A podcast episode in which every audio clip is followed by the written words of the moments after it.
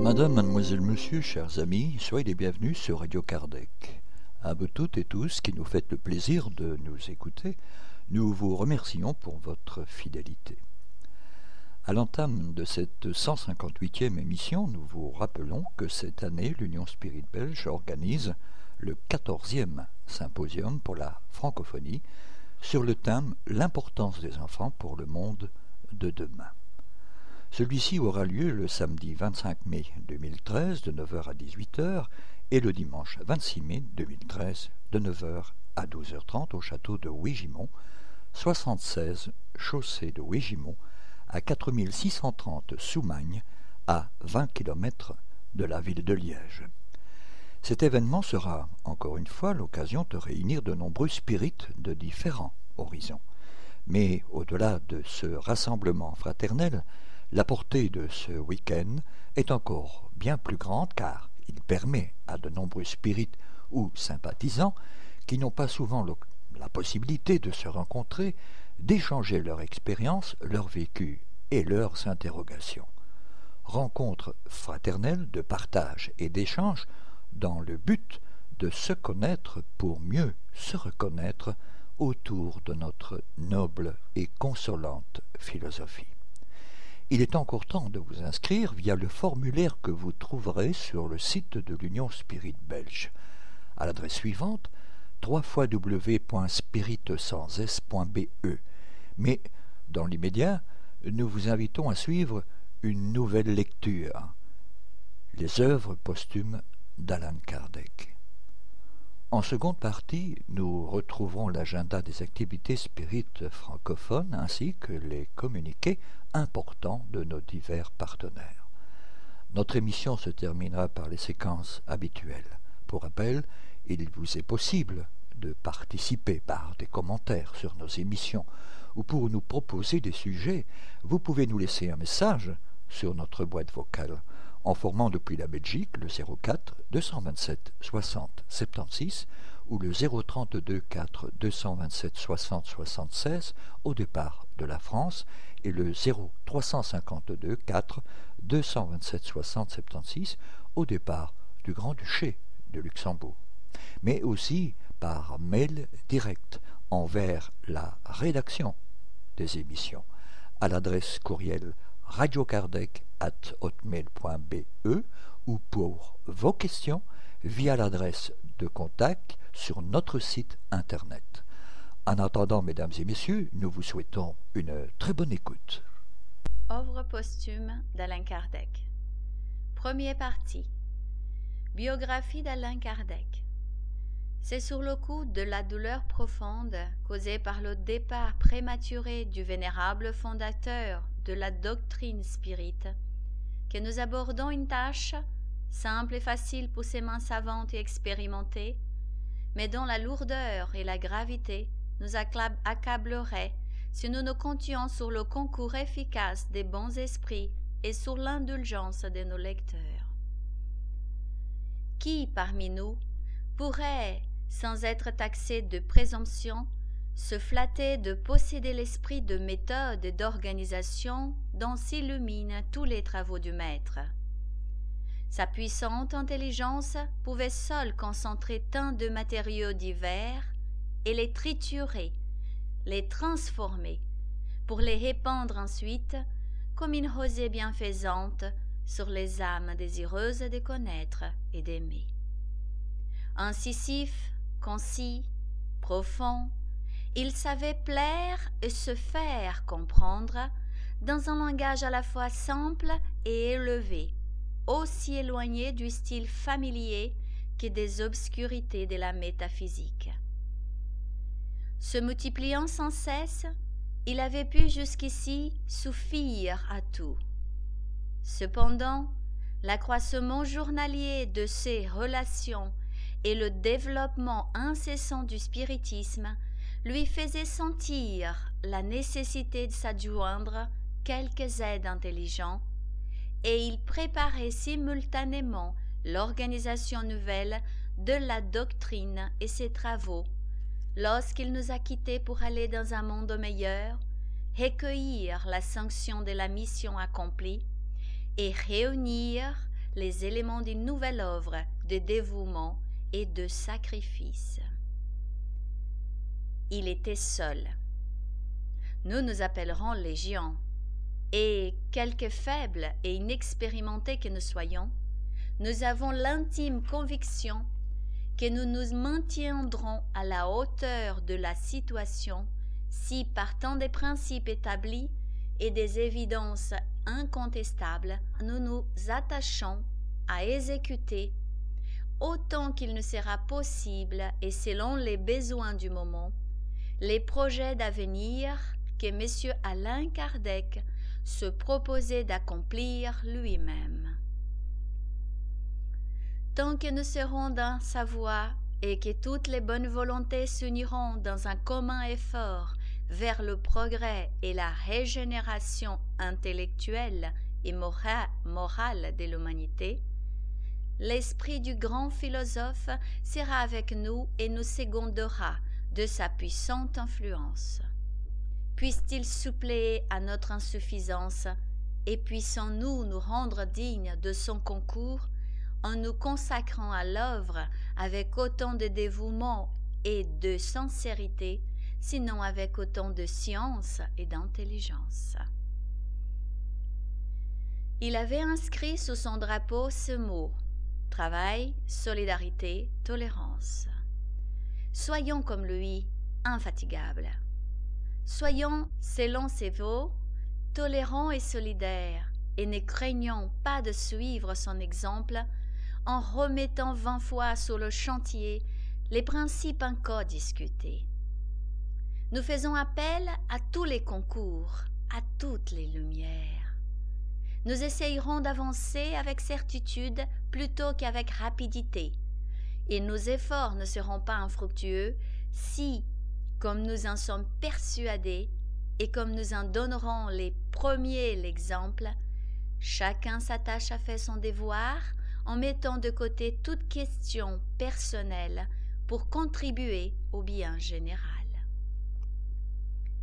nous ne saurions entrer sur des auspices plus favorables dans la nouvelle phase qui s'ouvre pour le spiritisme qu'en faisant connaître à nos lecteurs, dans une rapide esquisse, ce que fut toute sa vie, l'homme intègre et honorable, le savant intelligent et fécond, dont la mémoire se transmettra au siècle futur, entouré de l'auréole des bienfaiteurs de l'humanité.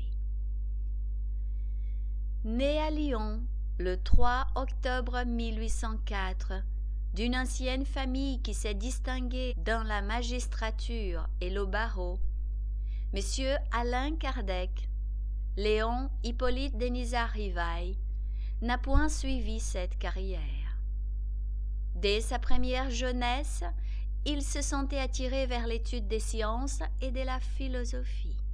Élevé à l'école de Pestalozzi à Yverdon, Suisse, il devint un des disciples les plus éminents de ce célèbre professeur et un des propagateurs zélés de son système d'éducation qui a exercé une grande influence sur la réforme des études en Allemagne et en France.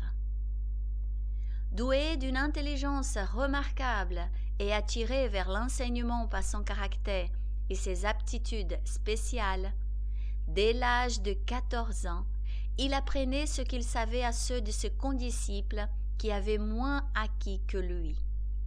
C'est à cette école que se sont développées les idées qui devaient plus tard le placer dans la classe des hommes de progrès et des libres penseurs.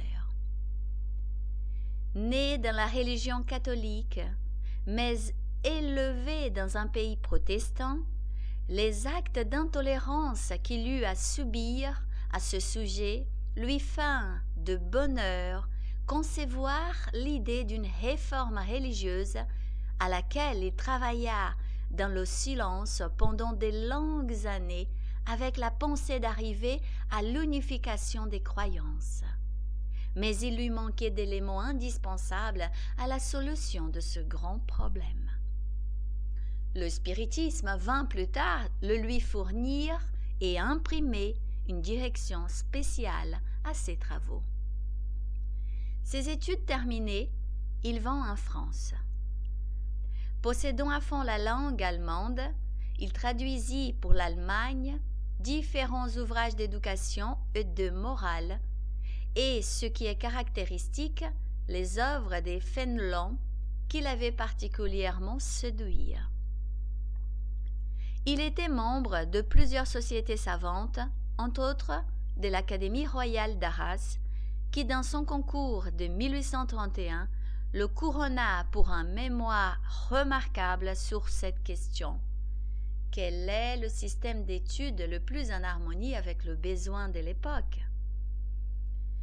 De 1835 à 1840, il fonda dans son domicile rue de Sèvres des cours gratuits où il enseignait la chimie, la physique, l'anatomie comparée, l'astronomie, etc. Entreprise digne d'éloge en tout temps, mais surtout à une époque où un bien petit nombre d'intelligences se hasardaient à entrer dans cette voie. Constamment occupé de rendre attrayants et intéressants les systèmes d'éducation, il inventa, dans le même temps, une méthode ingénieuse pour apprendre à compter et un tableau mnémonique de l'histoire de France ayant pour objet de fixer dans la mémoire les dates des événements remarquables et des découvertes qui illustrèrent chaque règne. Parmi ces nombreux ouvrages d'éducation, nous citerons les suivants. Plan proposé pour l'amélioration de l'instruction publique 1828. Cours pratiques et théoriques d'arithmétique d'après la méthode de Pestalozzi à l'usage des instructeurs et des mères de famille 1829. Grammaire française classique 1831. Manuel des examens pour les brevets de capacité. Solution raisonnée des questions et problèmes d'arithmétique et de géométrie 1846. Catéchisme grammatical de la langue française 1848. Programme des cours usuels de chimie, physique, astronomie, physiologie qu'un professé au lycée polymatique. Dictée normale des examens de l'Hôtel de Ville et de la Sorbonne, accompagnée des dictées spéciales sur les difficultés orthographiques 1849, ouvrage très estimé à l'époque de son apparition et dont récemment encore il faisait tirer de nouvelles éditions. Avant que le spiritisme ne vînt populariser le pseudonyme Alain Kardec, il avait, comme on le voit, su s'illustrer par des travaux d'une nature toute différente, mais ayant objet d'éclairer les masses et les attacher davantage à leur famille et à leur pays. Vers 1855, dès qu'il fut question des manifestations des esprits, M. Alain Kardec se livra à des observations persévérantes sur ce phénomène et s'attacha principalement à en déduire les conséquences philosophiques.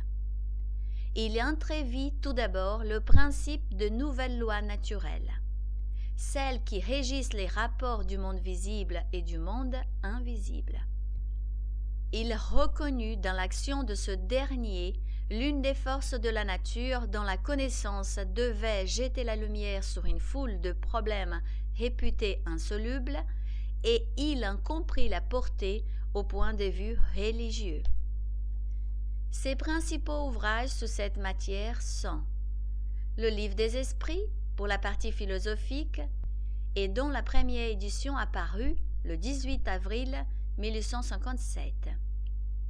Le Livre des Médiums pour la partie expérimentale et scientifique, janvier 1861. L'Évangile selon le spiritisme pour la partie morale, avril 1864. Le ciel et l'enfer ou La justice des dieux selon le spiritisme, août 1865. La Genèse, les miracles et les prédictions, janvier 1868. La Revue Spirit, journal d'études psychologiques, recueil mensuel, commencé le 1er janvier 1858. Il a fondé à Paris, le 1er avril 1858, la première société spirite régulièrement constituée sur le nom de Société parisienne des études spirites, dont le but exclusif est l'étude de tout ce qui peut contribuer au progrès de cette nouvelle science. M. Alain Kardec se défend à juste titre d'avoir rien écrit sur l'influence des idées préconçues ou systématiques. L'homme d'un caractère froid et calme, il a observé les faits et de ses observations, il a déduit les lois qui les régissent. Le premier, il en a donné la théorie et en a formé un corps méthodique et régulier. En démontrant que les faits faussement qualifiés des surnaturels sont soumis à des lois, il les fait entrer dans l'ordre des phénomènes de la nature et détruit ainsi le dernier refuge du merveilleux et l'un des éléments de la superstition. Pendant les premières années où il fut question de phénomènes spirites, ces manifestations furent plutôt un objet de curiosité qu'un sujet des méditations sérieuses. Le livre des esprits fit envisager la chose sur un tout autre aspect.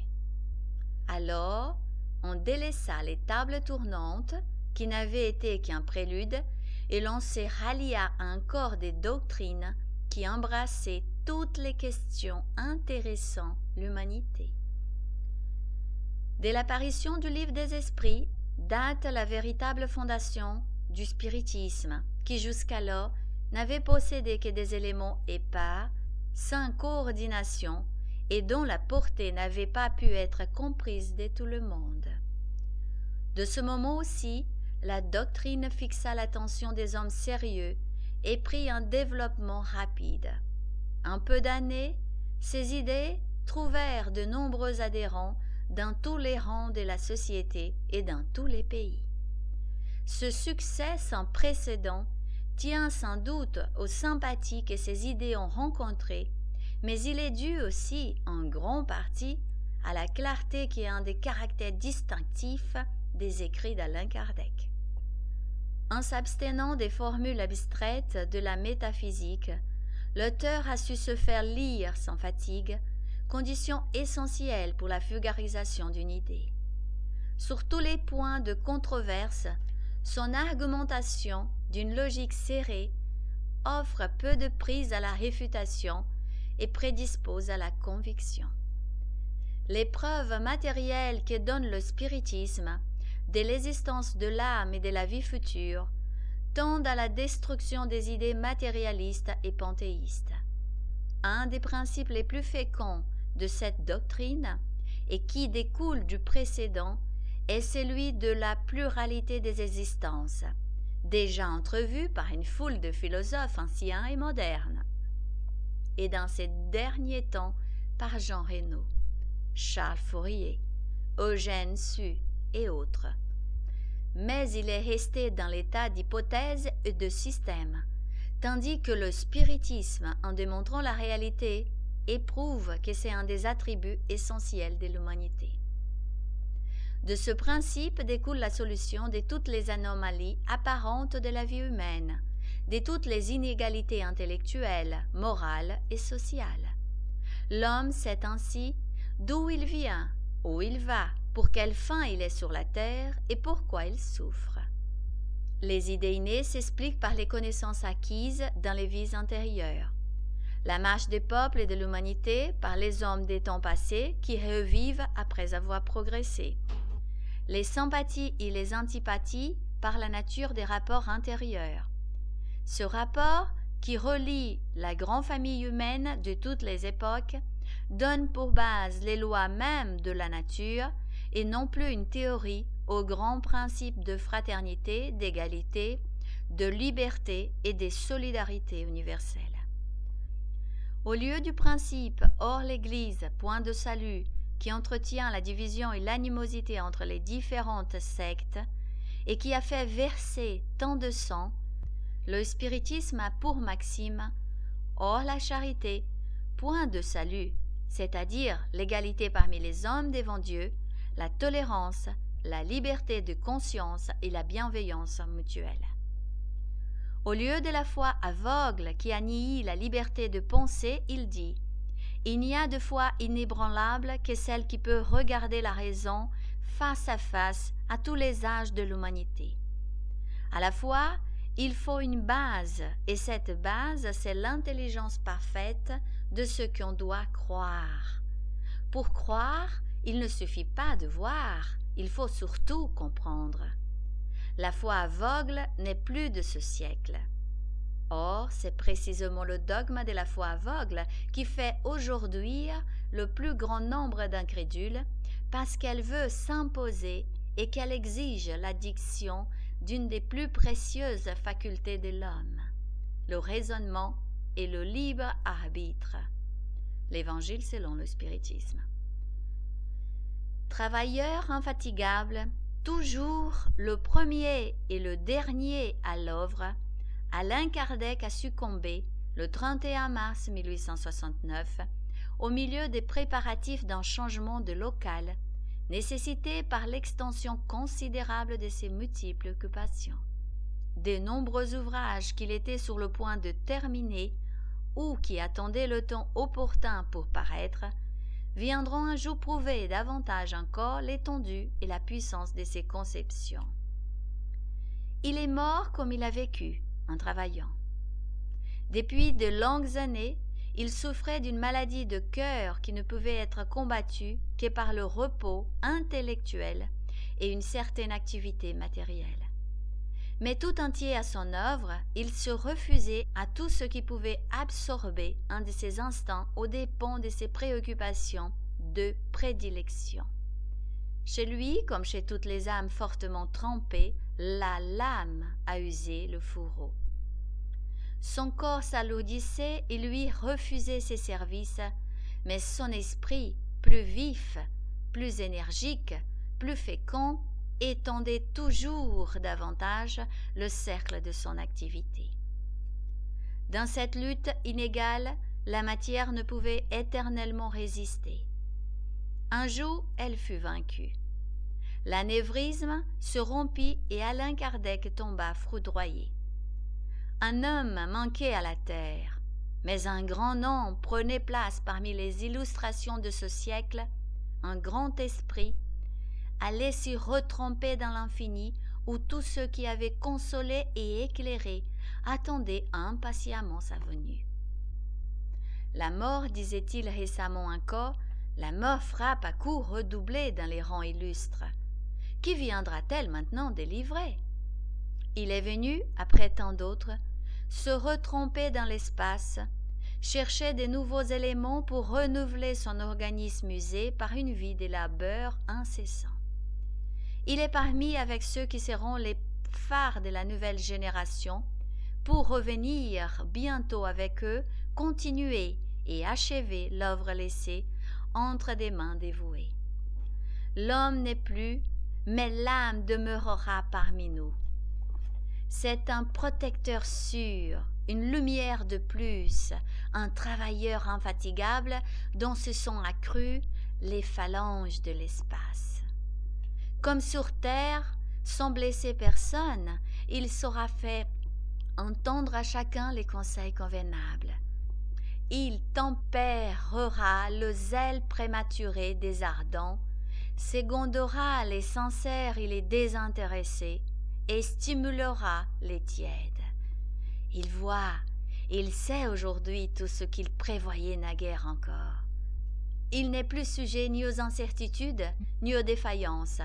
Il nous fera partager sa conviction en nous faisant toucher du doigt le but, en nous désignant la voie, dans le langage clair, précis, qui en fait un type dans les annales littéraires.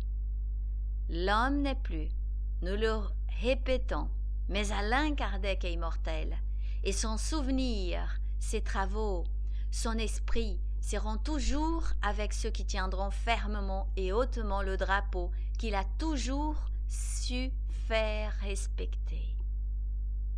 Une individualité puissante a constitué l'œuvre. C'était le guide et la lumière de tous. L'œuvre sur terre ne tiendra lieu de l'individu. On ne se ralliera pas autour d'Alain Kardec.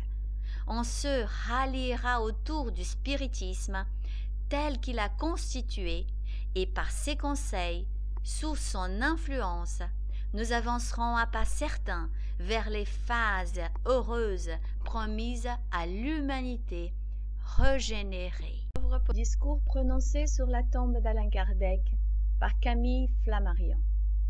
Monsieur, en me rendant avec déférence à l'invitation sympathique des amis du penseur, laborieux dans le corps terrestre gît maintenant à nos pieds, je me souviens d'une sombre journée du mois de décembre 1865.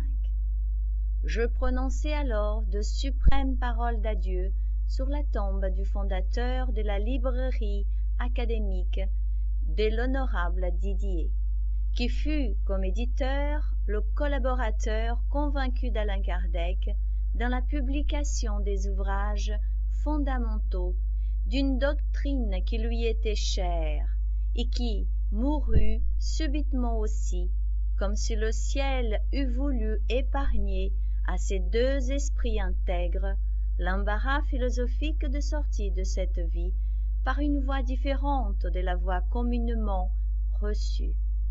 La même réflexion s'applique à la mort de notre ancien collègue Jobard de Bruxelles.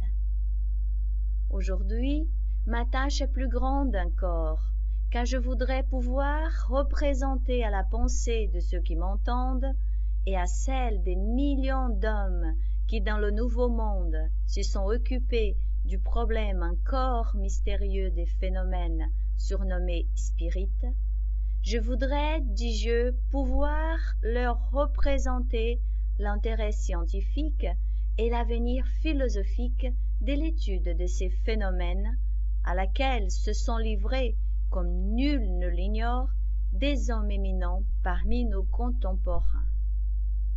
J'aimerais leur faire entrevoir quels horizons inconnus la pensée humaine verra s'ouvrir devant elle à mesure qu'elle étendra sa connaissance positive des forces naturelles en action autour de nous. Leur montrer que de telles constatations sont l'antidote le plus efficace de le plus efficace de la lèpre de l'athéisme qui semble s'attaquer particulièrement à notre époque de transition. Et témoigner enfin publiquement ici de l'éminent service que l'auteur du livre des esprits a rendu à la philosophie en appelant l'attention et la discussion sur des faits qui, jusqu'alors, appartenaient au domaine morbide et funeste des superstitions religieuses. Ce serait, en effet, un acte important d'établir ici devant cette tombe éloquente que l'examen méthodique des phénomènes appelés à tort surnaturels, loin de renouveler l'esprit superstitieux et d'affaiblir l'énergie de la raison, éloigne au contraire les erreurs et les illusions de l'ignorance, et sert mieux le progrès que la négation illégitime de ceux qui ne veulent point se donner la peine de voir. Mais ce n'est pas ici le lieu d'ouvrir une arène à la discussion irrespectueuse. Laissons seulement descendre de nos pensées sur la face impassible de l'homme couché devant nous des témoignages d'affection et des sentiments de regret qui restent autour de lui dans son tombeau comme un embaumement du cœur.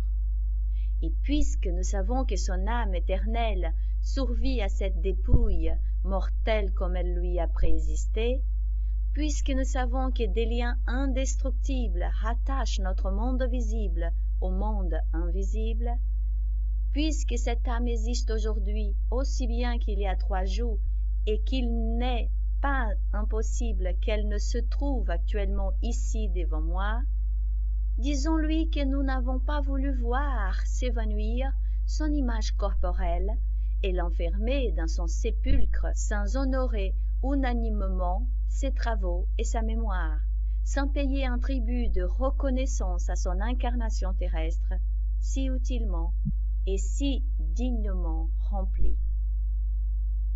Je retracerai d'abord, dans une esquisse rapide, les lignes principales de sa carrière littéraire.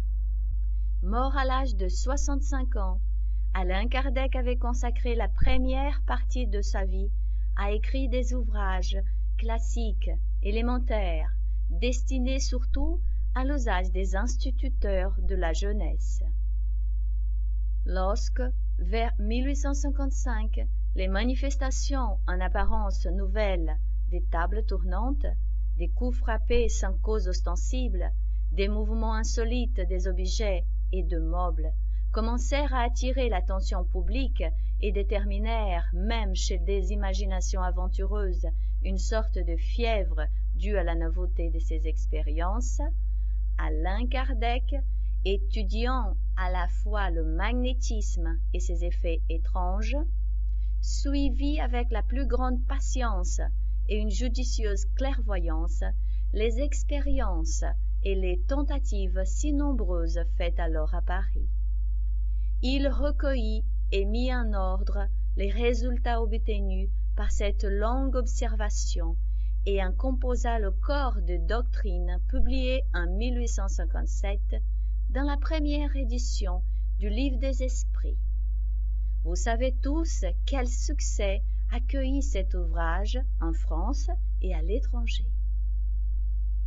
Parvenu aujourd'hui à sa quinzième édition, il a répandu dans toutes les classes ce corps de doctrine élémentaire qui n'est point nouveau dans son essence, puisque l'école de Pythagore en Grèce et celle des druides dans notre pauvre Gaule en enseignaient les principes, mais qui revêtait une véritable forme d'actualité par sa correspondance avec les phénomènes. Après ce premier ouvrage, paru successivement le livre des médiums au spiritisme expérimental.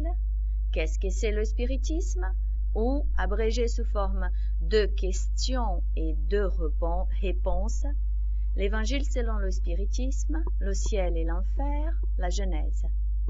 Et la mort vint de lui surprendre au moment où, dans son activité infatigable, il travaillait un ouvrage sur les rapports du magnétisme et du spiritisme par la revue Spirit et la Société de Paris dont il était président, il s'était constitué en quelque sorte le centre où tout aboutissait, le trait d'union de tous les expérimentateurs. Il a quelques mois, sentant sa fin prochaine, il a préparé les conditions de vitalité de ces mêmes études après sa mort et établi le comité central qui lui succède. Il a soulevé des rivalités. Il a fait école sur une forme un peu personnelle. Il y a encore quelques divisions entre les spiritualistes et les spirites. Désormais, messieurs, tel est du moins le vœu des amis de la vérité, nous devons être tous réunis par une solidarité confraternelle, par les mêmes efforts vers l'élucidation du problème, par le désir général et impersonnel du vrai et du bien. On a objecté, monsieur, à notre digne ami auquel nous rendons aujourd'hui les derniers devoirs, on lui a objecté de n'être point ce qu'on appelle un savant, de n'avoir pas été d'abord physicien, naturaliste ou astronome, et d'avoir préféré constituer un corps de doctrine morale avant d'avoir appliqué la discussion scientifique à la réalité et à la nature des phénomènes. Peut-être, monsieur, est-il préférable que les choses aient ainsi commencé. Il ne faut pas toujours rejeté la valeur du sentiment Combien de cœurs ont été consolés d'abord par cette croyance religieuse? Combien de larmes ont été séchées Combien de consciences ouvertes aux rayons de la beauté spirituelle Tout le monde n'est pas heureux ici-bas. Bien des affections ont été déchirées, bien des âmes ont été endormies par le scepticisme. N'est-ce donc rien que d'avoir amené au spiritualisme tant d'êtres qui flottaient dans le doute et qui n'aimaient plus la vie ni physique ni intellectuelle? Alain Kardec eût été homme de science que sans doute il n'eût pu rendre ce premier service et répandre ainsi au loin comme une invitation à tous les cœurs. Mais il était ce que j'appellerais simplement le bon sens incarné, raison droite et judicieuse, il appliquait sans oubli à son œuvre permanente les indications intimes du sens commun. Ce n'était pas là une moindre qualité dans l'ordre des choses qui nous occupent. C'était, on peut l'affirmer, la première des toutes et la plus précieuse, sans laquelle l'œuvre n'eût pu devenir populaire, ni jeter les immenses racines dans le monde. La plupart de ceux qui se sont livrés à ces études se sont souvenus avoir été dans leur jeunesse ou dans certaines circonstances spéciales témoins eux-mêmes de manifestations inexpliquées. Il est peu de familles qui n'aient observé dans leur histoire des témoignages de cet ordre.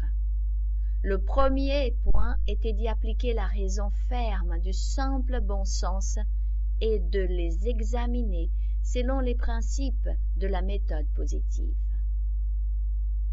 Comme l'organisateur de cette étude lente et difficile l'a prévu lui-même, cette complexe étude doit entrer maintenant dans sa période scientifique.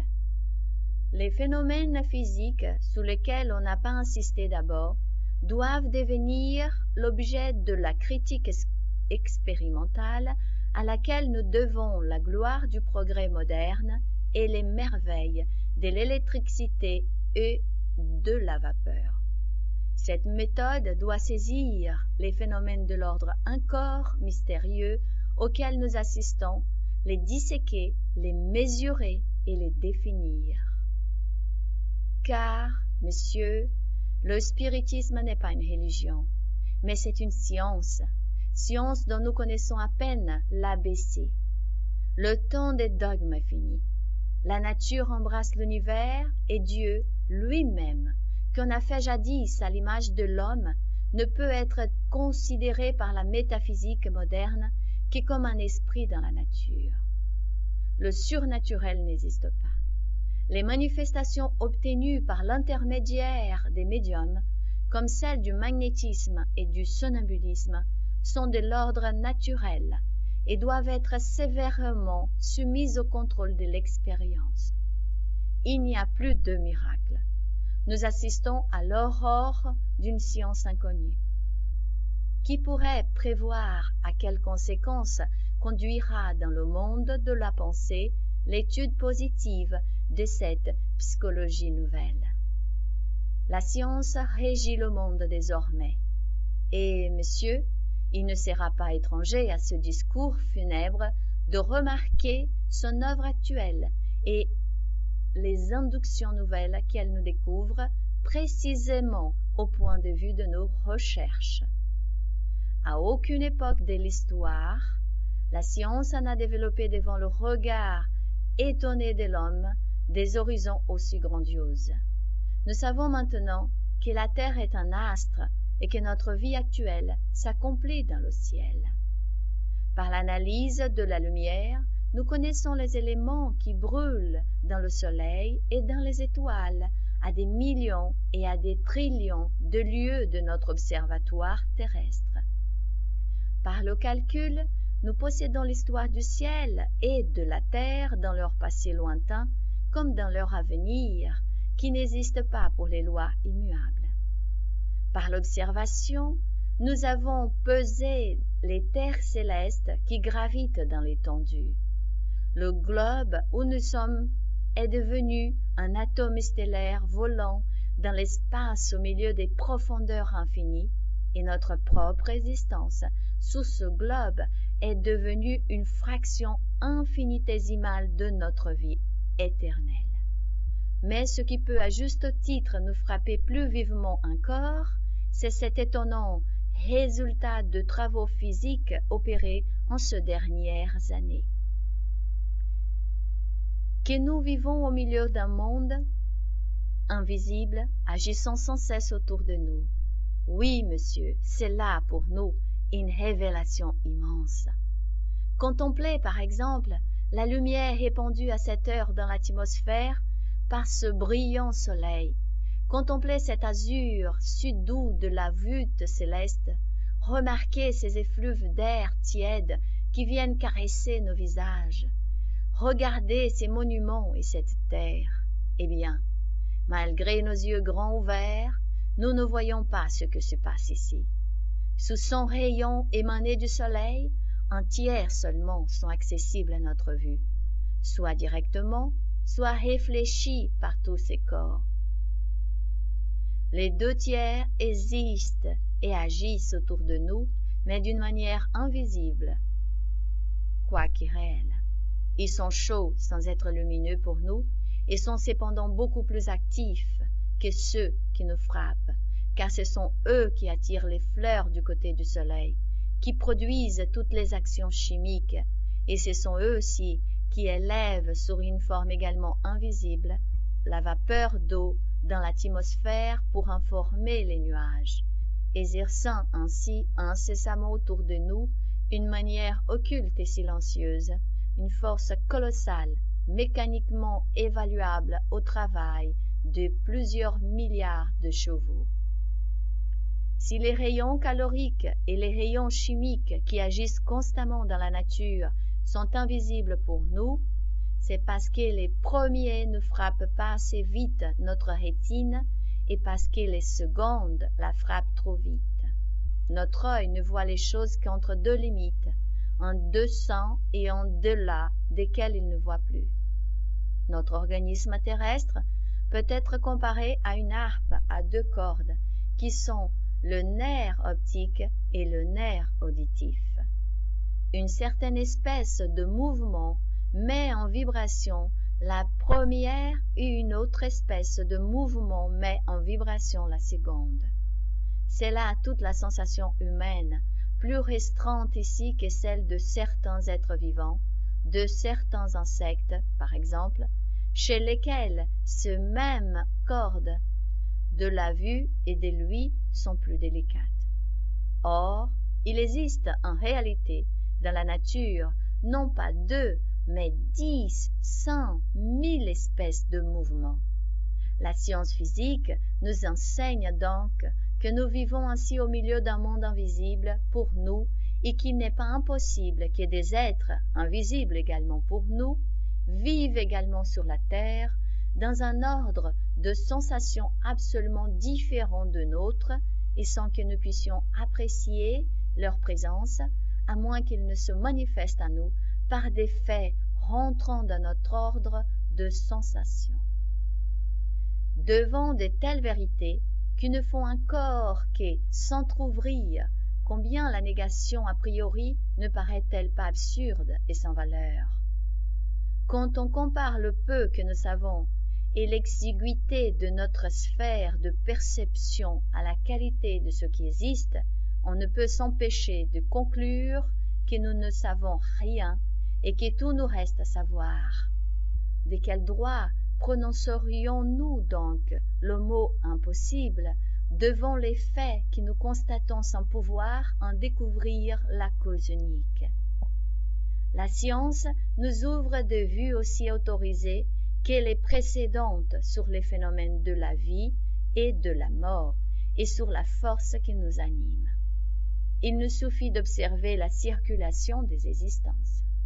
Tout n'est que métamorphose emportés dans leur cours éternel les atomes constitutifs de la matière passent sans cesse d'un corps à l'autre de l'animal à la plante de la plante à l'atmosphère de l'atmosphère à l'homme et notre propre corps, pendant la durée entière de notre vie, change incessamment de substance constitutive, comme la flamme ne brille que par des éléments sans cesse renouvelés.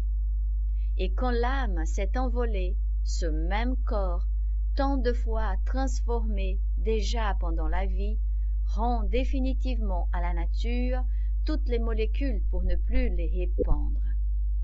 Au dogme inadmissible de la résurrection de la chair, s'est substitué à la haute doctrine de la transmigration des âmes. Voici le soleil d'avril qui rayonne dans les cieux et nous inonde de sa première rosée calorescente. Déjà les campagnes s'y réveillent, déjà les premiers bourgeons s'entr'ouvrent, déjà le printemps fleurit, d'azur céleste sourit et la résurrection s'opère. Et pourtant, cette vie nouvelle n'est formée que par la mort et ne recouvre que des ruines. D'où vient la sève de ces arbres qui reverdissent dans ce champ des morts D'où vient cette humidité qui nourrit leurs racines? D'où viennent tous les éléments qui vous font apparaître sur les caresses de mai les petites fleurs silencieuses et les oiseaux chanteurs de la mort? Monsieur, de ce cadavre enseveli dans la nuit sinistre des tombeaux. La loi suprême de la nature, le corps n'est qu'un assemblage transitoire de particules qui ne lui appartiennent point et que l'âme a groupées suivant son propre type pour se créer des organes la mettant en relation avec notre monde physique. Et tandis que notre corps se renouvelle ainsi pièce par pièce, par l'échange perpétuel des matières, tandis qu'un jour il tombe, masse inerte, pour ne plus se révéler, notre esprit, être personnel, à garder constamment son identité indestructible, à régner un souverain sur la matière dont il est revêtu, établissant ainsi par ce fait constant et universel sa personnalité indépendante, son essence spirituelle non soumise à l'empire de l'espace et du temps, sa grandeur individuelle, son immortalité. En quoi consiste le mystère de la vie? Par quel lien l'âme est-elle rattachée à l'organisme? Par quel dénouement s'en échappe-t-elle? Sur quelle forme et en quelles conditions existe-t-elle après la mort? Quels souvenirs, quelle affection garde-t-elle? Ce sont là, monsieur, autant de problèmes qui sont loin d'être résolus et dont l'ensemble constituera la science psychologique de l'avenir. Certains hommes peuvent nier l'existence même de l'âme comme celle des dieux, affirmer que la vérité morale n'existe pas, qu'il n'y a point de loi intelligente dans la nature, et que nous, spiritualistes, sommes les dupes d'une immense illusion. D'autres peuvent, à l'opposé, déclarer qu'ils connaissent par, par un privilège spécial l'essence de l'âme humaine, la forme de l'être suprême, l'état de la vie future et nous traiter d'athées parce que notre raison se refuse à leur foi. Les uns et les autres, monsieur, n'empêcheront pas que nous soyons ici en face des plus grands problèmes, que nous nous intéressions à ces choses qui sont loin de nous être étrangères, et que nous n'ayons le droit d'appliquer la méthode expérimentale de la science contemporaine à la recherche de la vérité. C'est par l'étude positive des effets que l'on remonte à l'appréciation des causes. Dans l'ordre des études, réunies sous la dénomination générique de spiritisme, les faits existent. Mais nul ne connaît leur mode de production. Il existe tout aussi bien que les phénomènes électriques, lumineux, caloriques, mais, messieurs, nous ne connaissons ni la biologie ni la physiologie. Qu'est-ce que c'est le corps humain? Qu'est-ce que c'est le cerveau? Quelle est l'action absolue de l'âme? Nous l'ignorons. Nous ignorons également l'essence de l'électricité, l'essence de la lumière. Il est donc sage d'observer, sans parti pris, tous ces faits et d'essayer d'en déterminer les causes qui sont peut-être d'espèces diverses et plus nombreuses que nous ne l'avons supposé jusqu'ici. Que ceux dont la vue est bornée par l'orgueil ou par le préjugé ne comprennent point cet anxieux désir de nos pensées avide de connaître, qu'il jette sous ce genre d'études le sarcasme ou l'anathème, nous élevons plus haut nos contemplations. Tu fus le premier, ô maître et ami, tu fus le premier qui, dès le début de ma carrière astronomique, témoigna d'une vive sympathie pour mes déductions relatives à l'existence des humains célestes, des humanités célestes. Car, prenant en main le livre de la pluralité des mondes habités, tu le posas tout de suite à la base de l'édifice doctrinaire que tu rêvais. Bien souvent nous nous entretenions ensemble de cette vie céleste si mystérieuse. Maintenant, ô âme, tu sais par une vision directe en quoi consiste cette vie spirituelle à laquelle nous retournerons tous et que nous oublions pendant cette existence. Maintenant, tu es retourné à ce monde d'où nous nous sommes venus et tu recueilles le fruit de tes études terrestres. Ton enveloppe dort à nos pieds. Ton cerveau est éteint, tes yeux sont fermés pour ne plus s'ouvrir. Ta parole ne se fera plus entendre. Nous savons que tous nous arriverons à ce même dernier sommeil, à la même inertie, à la même poussière. Mais ce n'est pas dans cette enveloppe que nous mettons notre gloire et notre espérance. Le corps tombe, l'âme reste et retourne à l'espace. Nous nous retrouverons dans un monde meilleur et dans le ciel immense où s'exerceront nos facultés les plus puissantes. Nous continuerons les études qui n'avaient sur la terre qu'un théâtre trop étroit pour les contenir. Nous aimons mieux savoir cette vérité que de croire que tu gis tout entier dans ce cadavre et que ton âme a été détruite par la cessation du jeu d'un organe. L'immortalité est la lumière de la vie, comme cet éclat, éclatant soleil est la lumière de la nature. Au revoir, mon cher Alain Kardec. Au revoir. Aux abonnés de la revue. Jusqu'à ce jour, la revue Spirit a été essentiellement l'œuvre, la création d'Alain Kardec, comme du reste tous les ouvrages doctrinaux qu'il a publiés. Lorsque la mort l'a surpris, la multiplicité de ses occupations et la nouvelle phase dans laquelle entrait le spiritisme lui faisaient désirer de s'adjoindre quelques collaborateurs convaincus pour exécuter, sous sa direction, des travaux auxquels il ne pouvait lui suffire. Nous nous attachons à ne pas nous écarter de la voie qu'il nous a tracée mais il nous a paru de notre devoir de consacrer aux travaux du maître, sous le titre œuvre posthume, les quelques pages qu'il se fût réservé s'il était demeuré corporellement parmi nous. L'abondance des documents accumulés dans son cabinet de travail nous permettra pendant plusieurs années de publier dans, chaque numéro, outre les instructions qu'il voudra bien nous donner comme esprit, un de ces intéressants articles qu'il savait si bien rendre compréhensible à tous.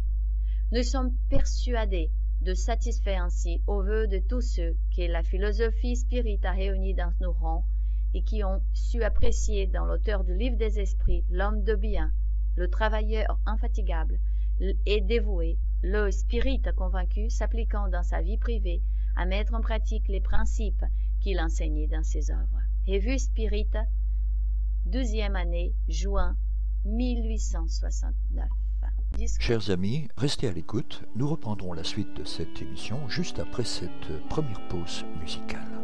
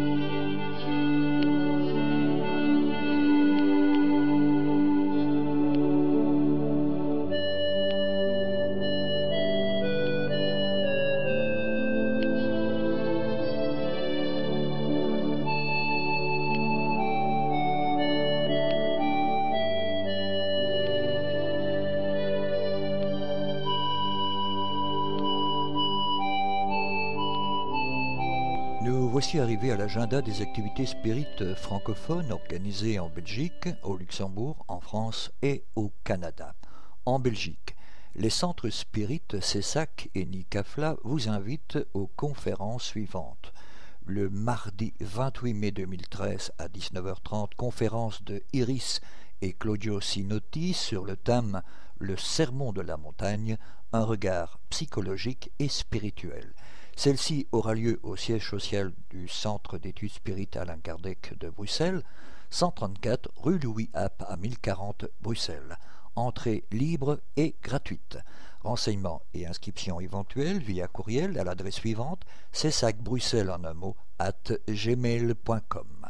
Le samedi 8 juin 2013, nos frères et sœurs du noyau d'études spirites Camille Flammarion de Saint-Gilles à Bruxelles recevront le grand orateur brésilien, notre frère Divaldo Pereira Franco, pour une conférence qui aura lieu à l'adresse suivante, salle Rodel, rue du Danemark, 15-17 à 1060 Bruxelles. Infos complémentaires via le site du NICAFLA à l'adresse suivante www.nicafla.be. Vous désirez connaître les principes du spiritisme. Nous vous rappelons que le Centre d'études Spirit Alain Kardec vous propose le cours élémentaire du spiritisme tous les jeudis de 20h à 21h30. Ce cours élémentaire de spiritisme permet d'informer les personnes profanes sur les principes de base et les aspects historiques du spiritisme. C'est un programme rapide, 17 cours, simple et objectif qui permet de comprendre les concepts de base de la philosophie. Il est destiné à toute personne qui désire connaître les fondements de la philosophie spirit. Entrée libre et gratuite, vous pouvez vous inscrire via cet email gmail.com En France, prochaine conférence du Centre spiritualiste Louis Serret de Cambrai. La prochaine conférence publique du Centre spiritualiste Louis Serret de Cambrai aura lieu le dimanche 5 mai 2013, gare annexe de Cambrai, avenue Victor Hugo, à 15h. Le thème sera la numérologie karmique. Pour renseignements et inscriptions éventuelles, merci de bien vouloir prendre contact via l'adresse association spiritualiste 59400 at gmail.com ou par la voie téléphonique en formant depuis la France le 03 27 88 51 60 ou le 03 27 81 25 17. Toujours en France, à Grézieux, la Varenne. Nos frères et sœurs de l'Association du chemin, dont le siège social se trouve au numéro 5, rue de l'Artisanat, à 69 190 Grézieux-la Varenne, auront le grand plaisir de recevoir notre frère Charles Kampf, membre du Conseil Spirit français, secrétaire général par intérim du Conseil Spirit international, le samedi 18 mai 2013 à 14h30 pour une conférence autour du thème La vie dans l'au-delà. Les réservations sont souhaitées, entrée 5 euros. Renseignements et inscriptions éventuelles par la voie téléphonique en formant depuis la France le 09 50 69 26 10 ou via courriel à l'adresse suivante asso.du.chemin at free.fr ou via le site de l'association www.du-chemin.org. À Douai, nos frères et sœurs du chaînon spiritualiste de Douai, dont le siège social se trouve au 21 rue des Écoles à 59 500 Douai, vous proposent une nouvelle série de conférences. La première aura lieu le dimanche 19 mai 2013 à 15h autour du thème L'aura et ses secrets. La seconde le dimanche 16 juin 2013 à 15h le thème sera l'oracle de Béline, support de développement intuitif et spirituel. L'adresse pour les conférences susdites, Maison des Associations, salle de la Chapelle, rue des Potiers, à 59 500 Douai. Renseignements et inscriptions éventuelles via courriel à l'adresse suivante chaînonspirit at Chers amis, merci de bien vous à l'écoute. Nous retrouverons la suite des communiqués de nos divers partenaires juste après cette dernière pause musicale.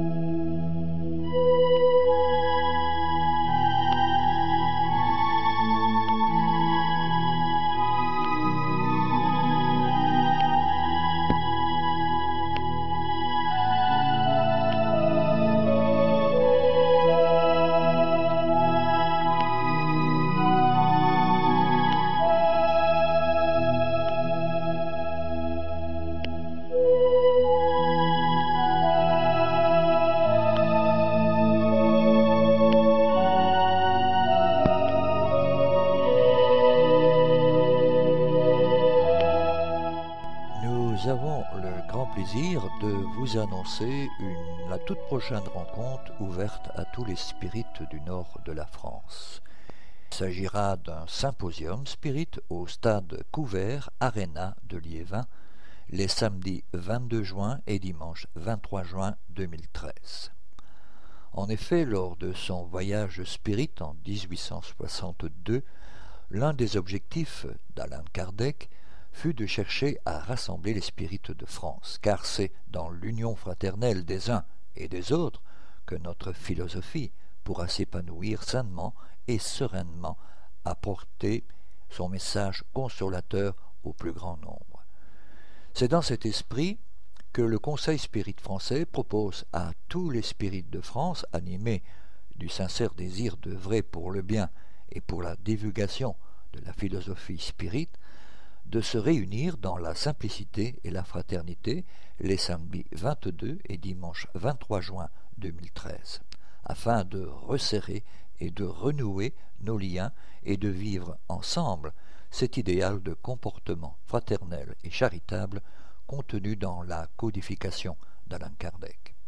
Le moment est donc venu, pour les spirites sincères, de pouvoir s'asseoir à la même table, permettant que 150 ans après la parution du voyage spirit de 1862, que le codificateur se réjouisse de voir que son travail et ses paroles n'ont pas été vaines.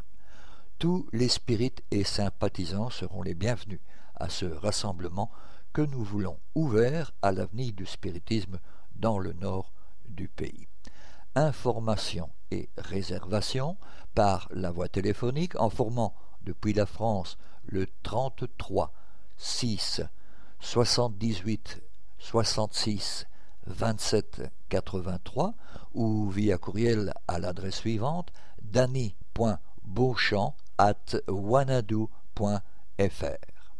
Le mouvement spirit francophone, formé par les membres du mouvement spirit de plusieurs pays francophones, incluant à ce jour la France, la Belgique, le Luxembourg et le Québec, s'est mobilisé pour la formation d'une équipe de travail visant à la composition, à l'édition et à la distribution de la revue Spirit en langue française. Le but de cette équipe est de diffuser plus largement la revue Spirit, de la rendre toujours plus attractive et intéressante, tant pour les spirites que pour les personnes s'intéressant au spiritisme selon l'orientation donnée par les esprits à son fondateur Alan Kardec. Vous pouvez vous abonner dès maintenant via l'adresse postale suivante Monsieur Jean-Pierre Pipineau, 9 Chemin du Pinge, Le Passage, 47 520 France. La revue Spirit, un an, 4 numéros, 20 euros. Abonnement pour l'étranger, 29 euros, par chèque à l'ordre du mouvement Spirit francophone. Ou pour la commander par courriel à l'adresse suivante jpp.lmsf.org. Au sujet de livres, et en particulièrement en France, toute commande de livre spirit peut également être effectuée auprès de notre frère Jean-Pierre Pipineau via l'adresse courriel jppno.sfr.fr. Au sujet de la revue Spirit, nous tenons à vous remercier de votre fidélité qui nous a permis de tenir ce beau défi désormais réussi. Dans cette optique, nous aimerions rendre la revue encore plus dynamique et attractive en renouant avec une pratique commune dans les revues et qui était déjà familière dans la revue Spirit du temps d'Alan Kardec. Les prochains numéros verront donc apparaître ou se développer certaines rubriques. La rubrique témoignage. Vous avez vécu des phénomènes particuliers? Vous avez des témoins ou des preuves qui peuvent nous permettre de démontrer leur véracité? Écrivez-nous pour que nous puissions, avec votre autorisation, faire connaître dans la revue Spirit ces phénomènes que beaucoup de personnes vivent et dont elles n'osent pas parler. Questions des lecteurs sur la philosophie spirit. Vous avez des questions? Vous aimeriez avoir des réponses fiables sur des sujets qui vous préoccupent. Écrivez-nous et nous vous ferons un plaisir de vous répondre tout en faisant profiter les lecteurs de celle-ci, anonymement ou non, suivant votre volonté. Il en est de même, d'ailleurs, pour Radio Kardec. Boîte à idées. Vous avez des propositions qui, selon vous, amélioreraient la revue Spirit. Vous avez des vues que vous aimeriez partager sur le mouvement Spirit. Vous aimeriez faire avancer une idée. Là aussi, écrivez-nous. Nous nous occuperons de la faire parvenir aux personnes intéressées, en plus de la partager éventuellement avec le reste des lecteurs. Lu dans la presse. Vous avez un livre à soumettre à la lecture du comité de rédaction de la revue Spirit. Vous venez de lire un article dans le journal qui vous interpelle. Vous voulez diffuser un article intéressant pour promouvoir le spiritisme, transmettez-le nous avec vos commentaires éventuels. Rubrique nationale et internationale. Vous avez des événements en rapport avec le spiritisme à promouvoir. Vous êtes témoin d'événements liés au mouvement spirit près de chez vous. Vous avez assisté à des conférences ou des manifestations liées de près ou de loin au spiritisme. Vous avez des photos et des impressions. Annoncez-les pour les uns et pour les autres, faites-les partager avec nos lecteurs. Le comité se réservera toujours le droit de sélectionner les articles les plus intéressants, au vu du respect de la philosophie spirit, mais aussi du nombre de pages de la revue. Le comité de rédaction pourra ne pas donner suite à certaines propositions s'il estime que le doute existe quant à la véracité ou l'interprétation de phénomènes vécus ou proposés à vos plumes donc. Envoyez un mail de prise de contact à info@lmsf.org ou écrivez-nous à notre adresse pour le courrier des lecteurs, Union Spirit Belge, courrier des lecteurs de la revue Spirit, 43 rue Maguin à 4000 Liège, Belgique. Merci. Notre émission se termine donc ici. Pour rappel, notre démarche est de mieux faire comprendre le spiritisme. L'étude des ouvrages d'Anan Kardec est fondamentale, voire indispensable pour une bonne compréhension de la philosophie spirit. Nous sommes donc à votre disposition pour répondre aux questions que vous vous posez ou que la lecture des ouvrages d'Anan Kardec vous suggère. Vous pouvez également poser vos questions par email de manière tout à fait anonyme si vous le souhaitez à l'adresse radio spirit avec s.be. Nous y répondrons avec plaisir. Notre répondeur téléphonique, le 0032 4 227 60 76, est également à votre disposition si vous souhaitez laisser vos questions. Si par contre vous préférez nous écrire, nous répondrons à vos demandes lors de l'une de nos prochaines émissions. Vous pouvez envoyer votre courrier à l'attention du président de l'Union Spirit Belge, M. Jean-Paul Évrard, 43 rue Maguin à 4000 Liège, Belgique, ou votre demande d'information sur un thème précis directement auprès du coordinateur des émissions, M. Gérard Donny, radiocardec.hotmail.be. Merci de votre attention et à bientôt.